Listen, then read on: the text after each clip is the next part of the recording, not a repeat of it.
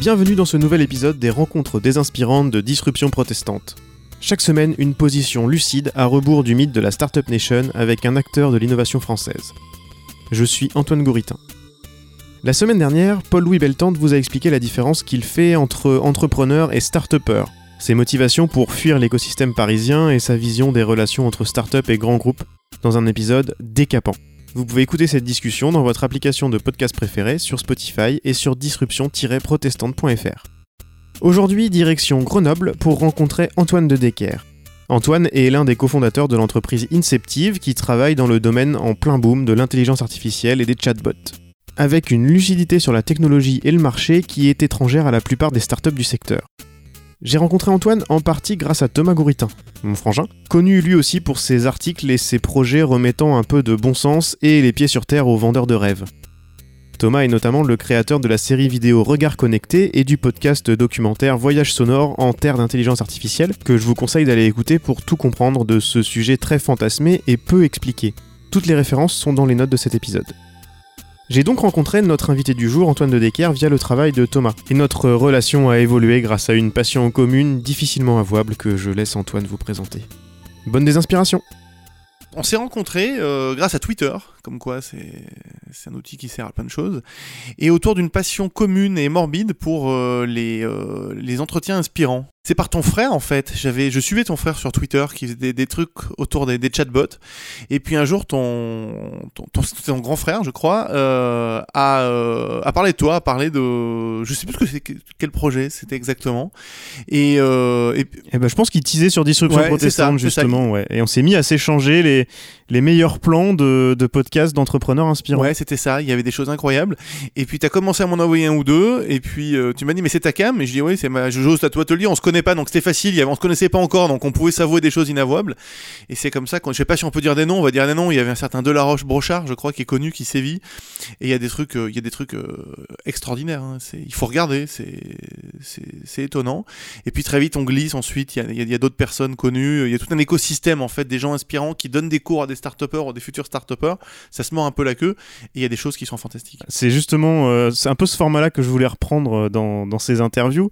Mais on va parler de choses un peu plus sérieuses. Et tu parlais de chatbot, ça tombe bien. Je voulais commencer par là.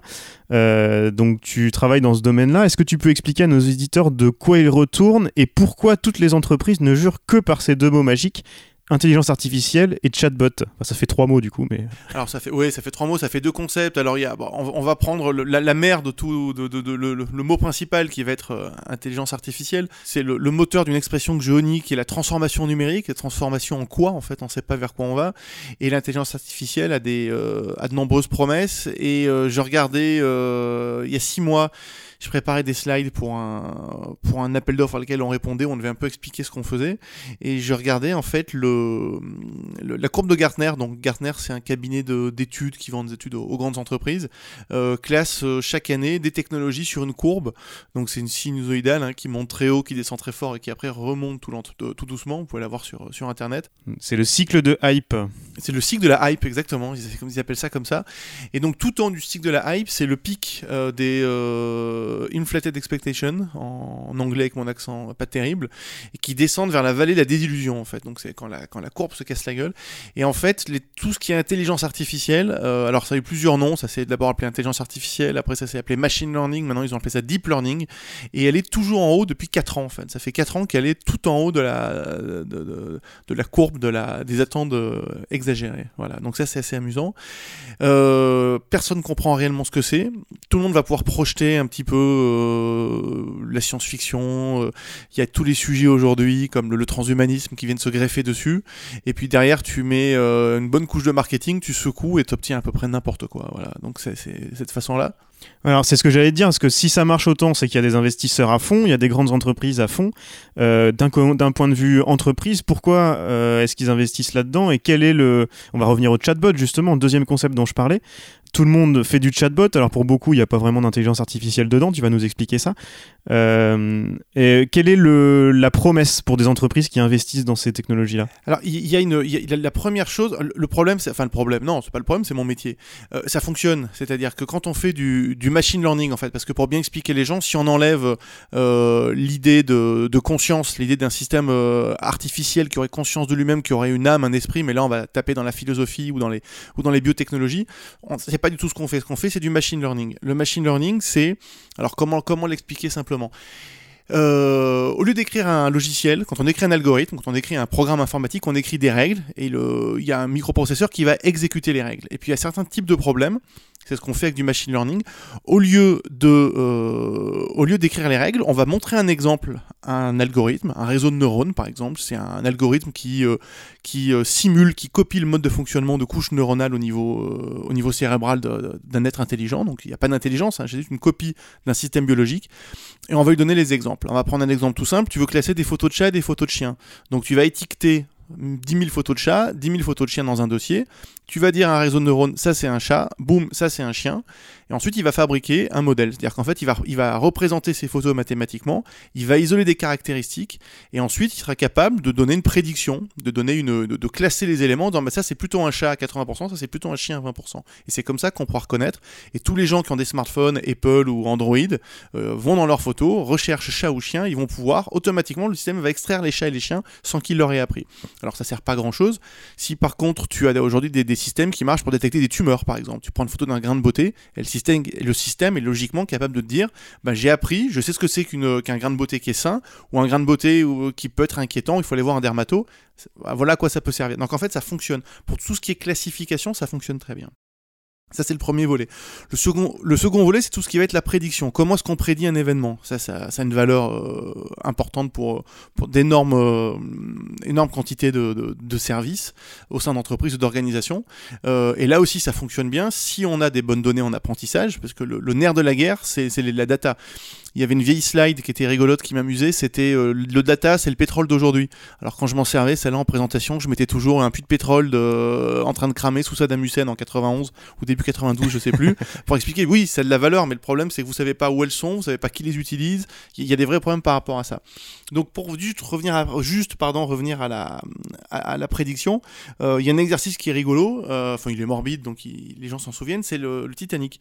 Le Titanic, c'est un jeu de données qui est fermé, qui est maîtrisé, donc il y a 3000 personnes qui vont sur un bateau et on connaît tout, leur nom, leur âge, leur sexe, euh, euh, le prix du billet, sur quel port ils ont embarqué, sur quelle cabine ils étaient, sur quel pont ils étaient. Donc on imagine un tableau Excel où il y a 3000 noms et une vingtaine de colonnes, 22 je crois à ces colonnes-là. Et la dernière colonne, c'est ce qu'ils sont morts ou pas sur le bateau. Donc tu envoies ça dans un réseau de, dans un réseau de neurones, je crois, c'est la technologie qu'on utilise.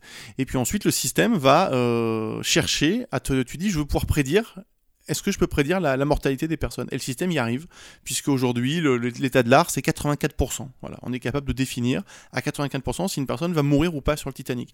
Ça n'a aucun intérêt euh, aujourd'hui. Par contre, ça illustre très bien la problématique.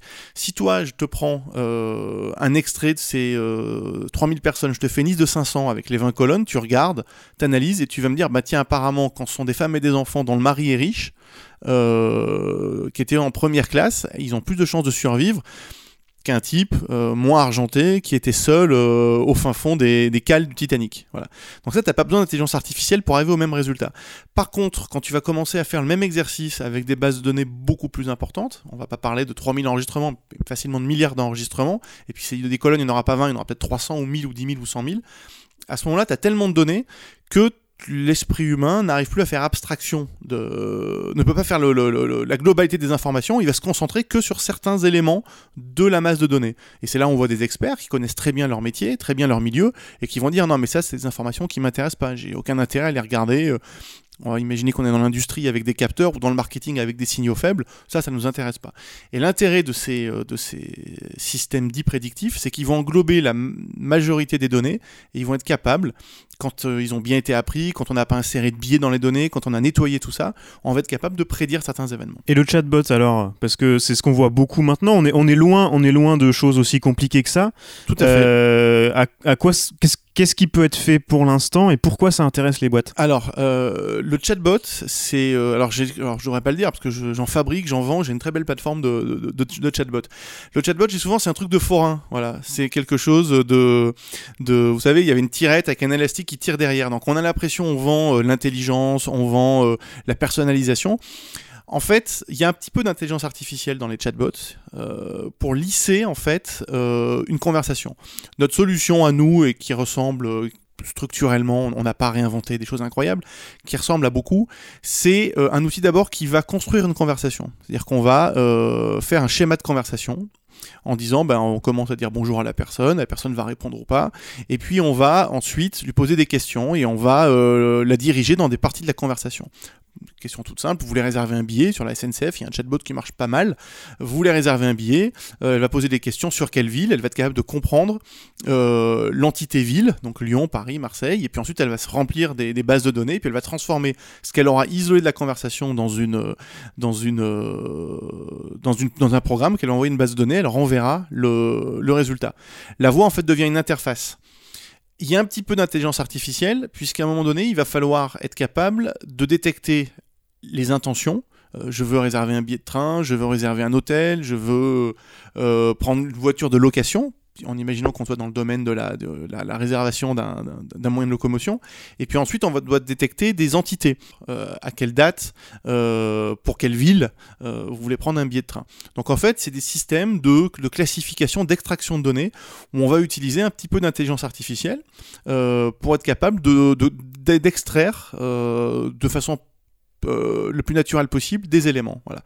Donc ça fonctionne quand le graphe de conversation a bien été, euh, euh, comment on appelle ça, euh, créé, c'est-à-dire quand on a pris du temps, quand ce sont les gens du métier qui ont analysé leurs problématiques, qui ont créé leur base de connaissances, qu'on dit voilà, nous on, voudrait automatiser telle tâche, on voudrait nous simplifier la vie.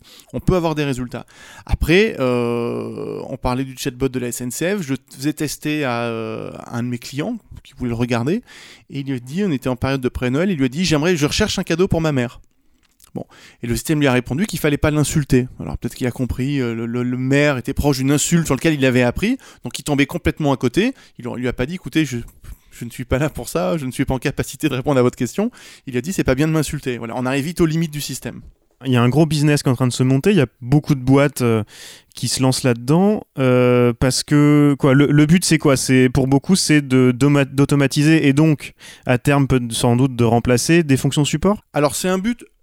Nous on a eu la chance de travailler avec un organisme euh, public euh, qui avait des la, la, fameuse transformation numérique. Ils avaient une grande partie de leur de leur workflow de travail qui ont été entièrement qui sont entièrement passés sur Internet. Donc il y avait plus de procédures papier. Donc il y avait des spécialistes dans un domaine bien particulier. Bac plus 4, Bac plus 5, qui se sont retrouvés à faire du support informatique niveau 0. J'ai perdu mon mot de passe, euh, j'ai, euh, j'arrive plus, où est le bouton, à vraiment faire du support euh, bas niveau. On a déployé un chatbot euh, sur leur site et aujourd'hui on arrive à gérer euh, une cent cinquantaine de, de, on dépanne 150 personnes par jour. C'est autant d'appels en moins qui sont enlevés sur les spécialistes métiers et là ça crée de la valeur. Voilà, donc on peut imaginer que c'est quelque chose de vertueux. Une technologie comme un chatbot, pour qu'elle fonctionne, elle doit être euh, mise en place par des gens qui vont l'utiliser, par des gens qui vont être assistés par un agent conversationnel. Si jamais tu as, euh, on va dire, une DSI ou une direction des ressources humaines qui décide de remplacer des humains par des, euh, par des chatbots, il y a peu de chances que ça aboutisse parce qu'ils n'auront pas, à mon sens, la connaissance du métier euh, des personnes, que c'est elles qui font le, celles qui vont faire l'accueil téléphonique, celles qui vont faire le, travail. Et là, ça peut être, euh, ça peut être très très compliqué à mettre en place. Il y a beaucoup d'entreprises qui se sont lancées là-dessus, euh, certaines euh, qui sont un peu engouffrées dans l'opportunité euh, et qui vendent des slides PowerPoint plus que de la technologie. Euh, pourquoi toi tu t'es lancé là-dedans et comment tu t'es lancé là-dedans? Alors ça a été une, ça a été une sorte de, de, ça a été une opportunité en fait, parce qu'on avait un, un, nos cofondateurs qui s'était intéressé à ça et qui avait des, euh, qui avait des modèles qui fonctionnaient pas mal en fait. Donc on s'est dit, euh, ça peut être super, ça peut être intéressant, ça peut être, il y, y, avait une appétence pour ça en, en, novembre dernier quand on a lancé la, la structure donc on a commencé à regarder, on a, on a avancé, et puis on a fait une chose assez opportuniste, c'est qu'en fait on s'est guidé par rapport aux appels d'offres publics en disant là on a euh, des acheteurs sérieux qui en général sont passés par des cabinets d'études, qui ont regardé le marché, qui ont analysé les situations et donc on s'est guidé, on a fait trois euh, on a fait trois appels d'offres qu'on a répondu sérieusement parce que le, le cahier des charges était très très bien détaillé. Donc on a calé un peu notre feuille de route sur le, le, la plateforme qu'on souhaitait souhaitait développer qui correspondait à 90%, on n'a pas ajusté grand-chose en fait. On a quand même ça nous a donné quelques quelques pistes en fait de de, de travail. Et on s'est rendu compte en fait qu'il y, y, a, plusieurs opérateurs. Il y a des gens qui font des choses très intéressantes, mais il y a d'un côté des gens qui vont faire du marketing, qui vont vendre de la méthode, ils vont vendre ça à partir des, autres, euh, des packs qui vendent. Donc on va vraiment des communicants qui trouvent ça magnifique. Euh, ça sera un autre buzzword la semaine prochaine ou, ou, l'année prochaine en tout cas. Et d'autre côté, on va avoir des gens qui eux vont vendre des boîtes à outils avec euh, des risques importants de, de voir ces données partir à l'étranger. Voilà. Par exemple, on a eu un de nos premiers prospects qui nous disait, ben moi j'ai fait j'ai fait une une, exploration, puis on a fait un premier test avec une solution d'IBM, on va les citer. Et il y a un an, le, le, package en fait de compréhension du langage d'IBM qui marchait, ils avaient des modèles qui fonctionnaient. La, le point numéro 2 ou 3 des conditions générales de, vente, c'était que les utilisateurs donnent euh, une licence euh, à vie euh, sur toutes les données qui sont rentrées sur le chatbot. Voilà. Donc d'un côté, on va avoir des vendeurs techno qui peuvent avoir des biais un petit peu inquiétants comme celui-là, et de l'autre côté, on va avoir des, euh, des communicants qui sont pas forcément des techniciens et qui vont euh, soit utiliser des technologies qu'ils maîtrisent pas forcément très bien, donc avec les problématiques sur notamment bah, tout ce qui est confidentialité euh, des données, ou qui vont intégrer des choses un petit peu à la va-vite. Donc on a, on a souvent des chatbots qui sont, bah, qui sont ridicules en fait. Quand on les teste, quand on s'amuse un petit peu, celui de la SNCF, moi je trouve qu'il marche pas mal pour réserver un billet. Si par contre on dévie un tout petit peu, en fait on est très loin d'une d'un assistant euh, qui vous aide, qui est capable de faire, de faire plusieurs choses. Qui dit buzzword des marchés en plein boom euh, dit euh, forcément beaucoup d'appétence des investisseurs. pour l'instant, vous fonctionnez sur fonds propres et avec les projets facturés à vos premiers clients, si j'ai tout bien compris. C'est ça, ouais. Mais, je, mais je sais qu'il y a des cabinets d'investissement importants qui sont venus taper à votre porte. Est-ce que tu peux nous raconter pourquoi ils viennent et comment est-ce que tu les reçois? Bah, euh, nous, on est une. Euh, alors, comment dire J'aime pas le mot startup parce que c'est un mot qui, pour moi, qui est extrêmement euh, galvaudé. On en parlait tout à l'heure en, préambule de notre discussion des, inspirants, de, tout, ce qu'il y a autour. Alors, il en faut. Hein, je dis pas, je dis pas. ça existe, c'est disponible. Il, y a, il me semble énormément d'abus sur ce modèle économique. Et puis, il y a il y a comment dire, il y a un côté complètement artificiel. C'est un mode, la startup, qui peut fonctionner pour des gens qui ont une technologie de rupture, pour des gens qui ont besoin de gros investissements rapides. Mais dans ce que j'ai pu voir, parce que je, rencontre beaucoup de beaucoup de startups, souvent c'est des choses qui sont, euh, comment dire, c'est des, c'est des, des, idées qui sont qui, valent ce qu'elles valent, qui valent ce qu'elles valent, qui sont pas, voilà. Mais euh, ça va pas très loin technologiquement. C'est euh, des fois des gens qui ont aucune aucune compétence. Des fois il n'y a pas d'ingénierie. Des fois c'est juste une idée qui est lancée. Et puis on commence à faire tu sais, ils appellent ça de. D'abord, c'est la, la, love money, ensuite, il faut prendre un fonds d'investissement, ensuite, enfin bon.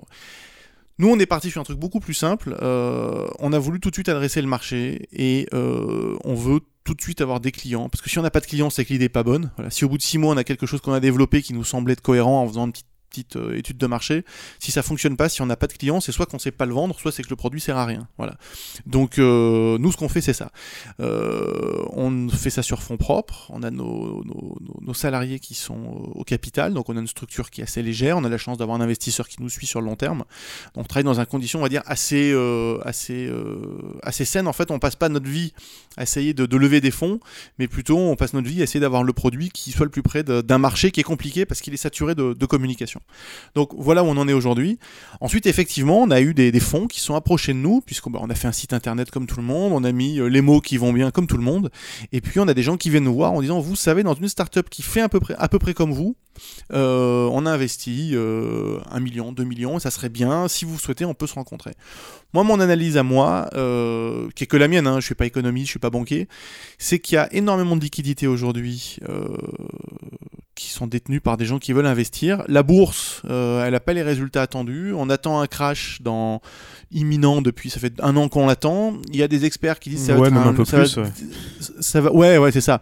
On explique que ça va se dégonfler lentement, qu'il va y avoir un, un, comment on appelle ça, que le, crash va s'étaler sur deux ans en fait, on va perdre un petit peu, là il y a des valeurs qui se cassent un petit peu la gueule en bourse. Donc moi aujourd'hui je crois qu'il y a énormément de gens qui ont, qui ont, du, qui ont de l'argent à investir, euh, qui sont pas forcément des gens très techniques. Il suffit aujourd'hui de bah, d'avoir les bons mots-clés pour susciter une forte curiosité. Après je sais pas, je sais pas comment ils fonctionnent, je sais pas s'ils ont des comités scientifiques, je sais pas ce qu'ils regardent. Alors ils ont des grilles, hein, ils nous ont montré. Hein. D'abord c'est le leader, c'est le, le, chef du projet, ensuite ça va être la maturité. Des... Bon, ils ont des grilles. Hein.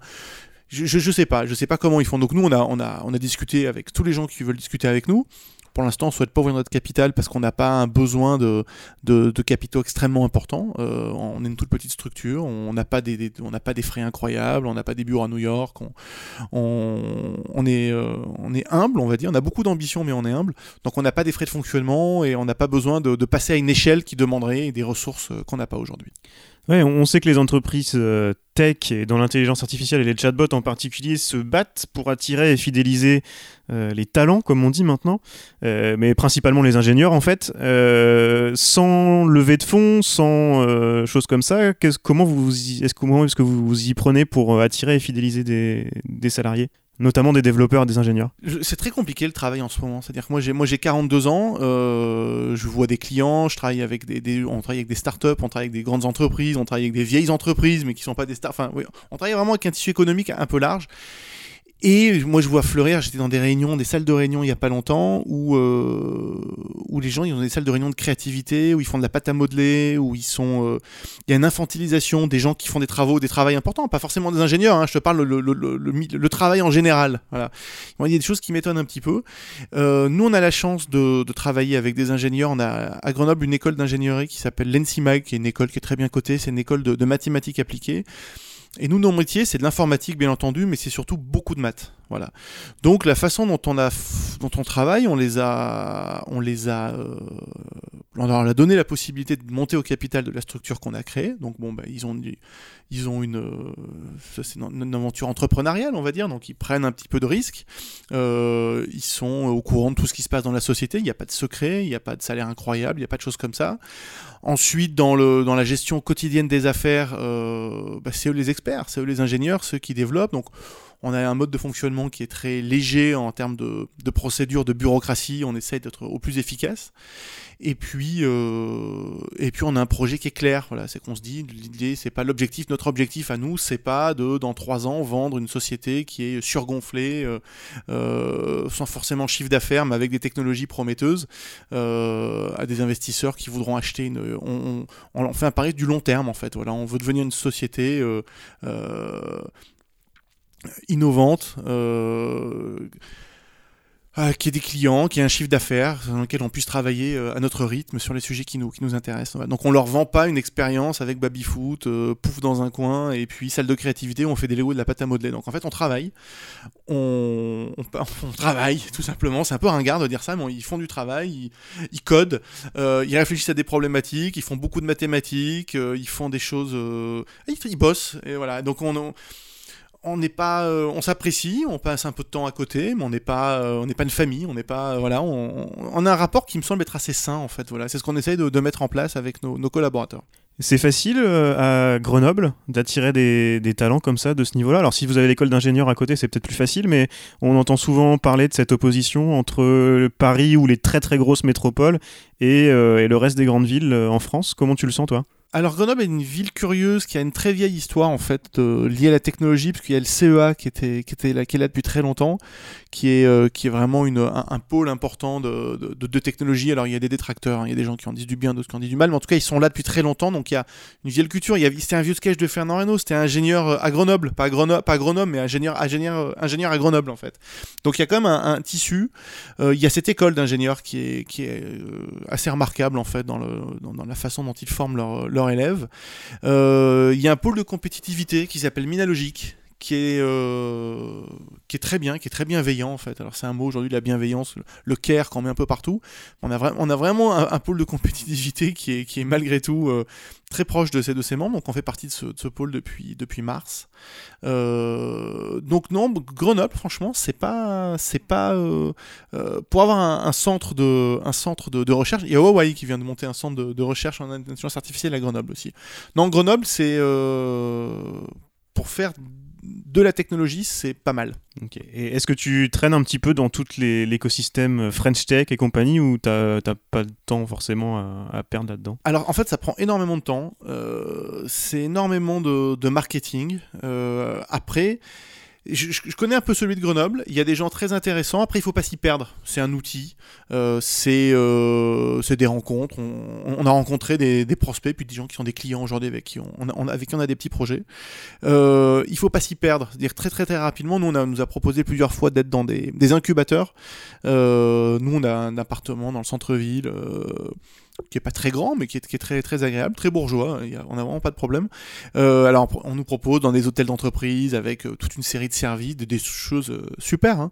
mais en fait, on passe énormément de temps fait, à discuter, à bavarder, on s'épuise, et puis finalement, on fait pas grand-chose. Donc, comme je te le disais tout à l'heure, nous, on essaye de travailler, et c'est pas forcément, c'est pas forcément, comment dirais-je, lié, voilà, tout simplement. Et, et puis après, il y a toute la, il y a toute la alors la French Tech c'est large. Hein. Alors à Grenoble on a la French Tech in the Alps, on a des, euh, on, a, on a des gens intéressants, euh, mais c'est euh, c'est un comment dire, c'est un outil, c'est ça peut être un relais, ça peut être des, sources de, de, de contact. Mais pour moi, il ne faut pas se perdre dans des, dans des dispositifs comme ça. Dernière question, euh, tu disais tout à l'heure, euh, on est dans le haut de la courbe du cycle de hype de Gartner avec euh, l'intelligence artificielle et les chatbots. Ouais. assez rapidement, comment est-ce que tu vois l'évolution à, à, aller à moyen terme, pas à long terme, mais là, par exemple, vous, donc pour les 3, 4 ans, 2, 3 ans à venir, allez Alors, il y, a deux solutions. Soit en fait, on peut considérer que l'intelligence artificielle, au sens large du terme, on va parler de machine learning parce que c'est vraiment la, brique technologie, en fait, elle n'a pas passé la, dans leur courbe, ils ont la vallée de la désillusion là, qui, tout, se casse la gueule. Donc soit en fait, euh, ça a déjà atteint une certaine maturité. Moi aujourd'hui, je vois des projets matures, c'est-à-dire que je vois, euh, je vois des des, euh, des, choses qui ont été lancées il y a un an, un an et demi et qui fonctionnent, voilà, et qui font des prédictions, qui font des dans, vraiment des domaines vraiment variés. Aujourd'hui, une entreprise qui a une donnée qui est à peu près structurée et qui a une vraie problématique métier, c'est-à-dire on, on va pas arriver en disant boum, on fait de l'intelligence artificielle et puis et puis c'est ça, ça marche pas comme ça on voit, euh, on voit des vrais cas d'usage euh, qui fonctionnent, euh, qui fonctionnent, voilà, qui fonctionnent bien. Donc moi je pense que ça va rester. En fait, c'est invisible. C'est des technologies qui sont qui sont invisibles. Je lisais un, article il y a pas longtemps sur les les reconnaissances de, de maladies, par exemple. Alors IBM s'est cassé la gueule hein, en prédisant des choses à la con, mais juste la reconnaissance d'images typiquement de sur sur des grains de beauté, sur des petites choses comme ça, il y a des choses qui marchent, qui fonctionnent vraiment bien. Euh, j'ai pas, j'ai pas de, je devrais, hein, peut-être plus préparer, mais j'ai pas, j'ai pas d'éléments en tête. Mais pour moi, en fait, c'est des technologies qui vont être complètement diffuses, c'est-à-dire que l'utilisateur les verra pas a toujours pas conscience que les données sont collectées euh, à l'insu de son plein gré. Alors le RGPD est arrivé, il a un petit peu, euh, il a harmonisé quelques éléments, il a, il a clarifié quelque, quelque chose. Mais euh, nous, je vois le nombre de projets. Aujourd'hui, nous, notre problématique, c'est trouver des projets qui sont structurants pour une jeune entreprise, en fait. Parce que des, des projets des gens qui amènent des données des problématiques, on en a. On en a voilà. C'est pas un problème, en fait, d'avoir des, des clients. Le problème aujourd'hui, c'est d'avoir des, des, clients qui sont structurés et qui, derrière, vont pouvoir l'implémenter et la mettre en, en fonctionnement. Voilà. Le problème aujourd'hui, c'est ça, c'est filtrer l'époque qu'on peut faire, euh, l'épreuve de concept qui fonctionne, et dire voilà maintenant, euh, ok, ça marche, mais comment est-ce qu'on la met en, comment est-ce qu'on la met en pratique, comment est-ce qu'on s'en sert? Hmm. Tu commences à avoir quelques projets matures. Est-ce que tu commences à avoir des morts déjà en, une, en un an aussi? Euh, on n'a pas de mort parce qu'en fait on, les a vraiment sélectionnés. Il y a des choses où on a vu que c'était pas possible. C'est ce qui est très compliqué quand on fait de quand on fait du machine learning, c'est qu'on dit au client voilà on va te faire une phase d'exploration où on peut vous dire qu'en fait on peut rien faire avec vos données. Voilà parce qu'elles sont pas suffisantes, parce qu'elles sont incomplètes, parce qu'elles sont mal structurées, parce que des données comme ça pour pouvoir faire quelque chose il m'en faut 100 fois ça, donc il me faut 100 ans de, collecte de données, donc de temps on peut pas. C'est pour ça qu'on a vraiment choisi et aujourd'hui on a eu, alors on touche du bois, hein, tous les projets qu'on a lancés aujourd'hui à différents degrés euh, sont, euh, sont cours de, les modèles sont créés, sont en cours d'installation dans les systèmes d'information des clients. Bon, on en a peu des centaines, on est une toute petite équipe, on est quatre, hein. donc c'est facile de c'est facile de pas avoir trop de morts. Euh, c'est pour ça qu'on nous on Et je pensais à la concurrence aussi, euh, parce qu'il y, y, a eu beaucoup de hype, beaucoup de fonds levés. Mm-hmm. Est-ce que tu vois aussi quelques-uns qui, sont, qui ont levé des fonds sur du PowerPoint et qui, euh, qui déjà commencent à avoir des difficultés, voire à fermer bah, Nous, on a une caractéristique, c'est qu'on développe, on veut être indépendant technologiquement, c'est qu'on développe 100% de nos outils. Aujourd'hui, quand on fait du machine learning pour un client, on va pas utiliser des outils de chez Amazon Web Services ou des outils de chez Google. on va utiliser une plateforme logicielle qu'on a développée nous-mêmes qui agrège aujourd'hui, on va dire, 75% des technologies autour du machine learning, que ce soit des, pré-traitements, des vectorisations, parce que quand on travaille sur des données, on les transforme en objets mathématiques pour pouvoir les, comparer, pour pouvoir jouer avec. Ensuite, on a des technologies, donc euh, c'est des mots qu'on entend beaucoup, du deep learning, des forêts d'arbres de décision, des... euh, c'est poétique, j'aime bien, forêt d'arbres de décision. On a des, des réseaux de neurones convolutionnels, enfin voilà, et puis ensuite on a des post-traitements pour optimiser nos, nos résultats. Et aujourd'hui, nous, on est complètement indépendant. Euh, en termes de puissance de calcul, on est, on est limité à, nos, machines à nous. Euh, rapidement, pour certains cas, dès qu'on va faire de l'image, du son, on va avoir besoin, on va louer de la, réserve de, puissance. Voilà, ça c'est une, problématique. Euh, donc on a, on a une maîtrise intime des algorithmes. Moi, mes ingénieurs font beaucoup, beaucoup de maths en fait. Donc on, on- on est capable de pas tout expliquer parce qu'il y a certains types d'algorithmes qui sont pas explicables. Mais en tout cas, on est capable de, de savoir euh, ce qu'on fait. On sait ce qu'on fait. On n'utilise pas une boîte à outils euh, mal maîtrisée. Ouais, ce qui ce qui est pas le cas d'autres peut-être. Voilà, ouais. ce qui n'est pas le cas de tout le monde. On peut expliquer aux clients, voilà, voilà les données qui sont, qui- voilà les données qui sont utilisées, voilà comment elles sont impactées. Il y a aujourd'hui les gros papiers de recherche aujourd'hui, les, les gros sujets de recherche pour les labos, c'est justement de mettre en place des systèmes qui expliquent les réseaux de neurones. En disant voilà, la décision qui a été prise, on peut vous l'expliquer. On peut expliquer ce qui lui l'a pris. Aujourd'hui, ça marche pas. Alors il y a certaines technos qui sont explicables. Aujourd'hui, du, deep learning, c'est euh, voilà, c'est expérimental. Tous les labos travaillent sur ça pour pouvoir expliquer aux humains finalement comment la machine a pris sa décision. Voilà, donc il va y avoir un, il va y avoir, à mon sens, il va y avoir un, il y a une grosse prise de conscience euh, des, des- des États de, de l'Europe notamment pour euh, être indépendants à ce niveau-là et pas euh, et pas utiliser des ressources, des ressources étrangères. Il y a le cas de Palantir qui est très connu, hein, qui est une, orga- un- qui est une, une société qui appartient à, à Monsieur Thiel, qui est un gros actionnaire de Facebook et qui euh, Palantir, tu sais, c'est l'œil de Sauron dans Le Seigneur des Anneaux. Tu, tu- tu vois ce truc-là ou pas? Ouais, ouais, ouais, bah c'est Thiel, Voilà. Thiel, c'est un peu le, Voilà. c'est un peu l'inspirant en chef. C'est euh. ça, c'est un peu l'inspirant en chef qui Enfin, vend. il fait partie des inspirants en chef, Ouais, euh, c'est- libertarien, euh, Ouais, ouais, c'est ça. tout pour le mono, tout pour créer, cr- comment créer des monopoles, etc. C'est ça.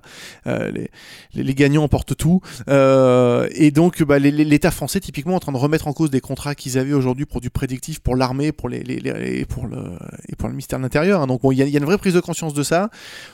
En termes de puissance de calcul aussi, euh, euh, il y a des, projets de, calculateurs européens dont les entreprises auraient un accès. Les choses sont en train d'évoluer et on est en train de, de quitter une partie un petit peu foutraque où tout le monde annonce un petit peu n'importe quoi. Je pense pour arriver à des choses plus euh, plus sérieuses Bon, ça se structure. ça se structure, ça se structure euh, avec des vitesses qui sont toujours un peu, un peu étonnantes. Dès qu'on fait de la bureaucratie, on, on est sur une autre, une autre temporalité. Mais ça se structure. En un an, il y a quand même beaucoup de choses qui ont été, euh, qui ont été, euh, qui ont été avancées, qui se structurent doucement. Bon, bah super. Bah, merci, euh, merci beaucoup Antoine. Mais de rien, Antoine.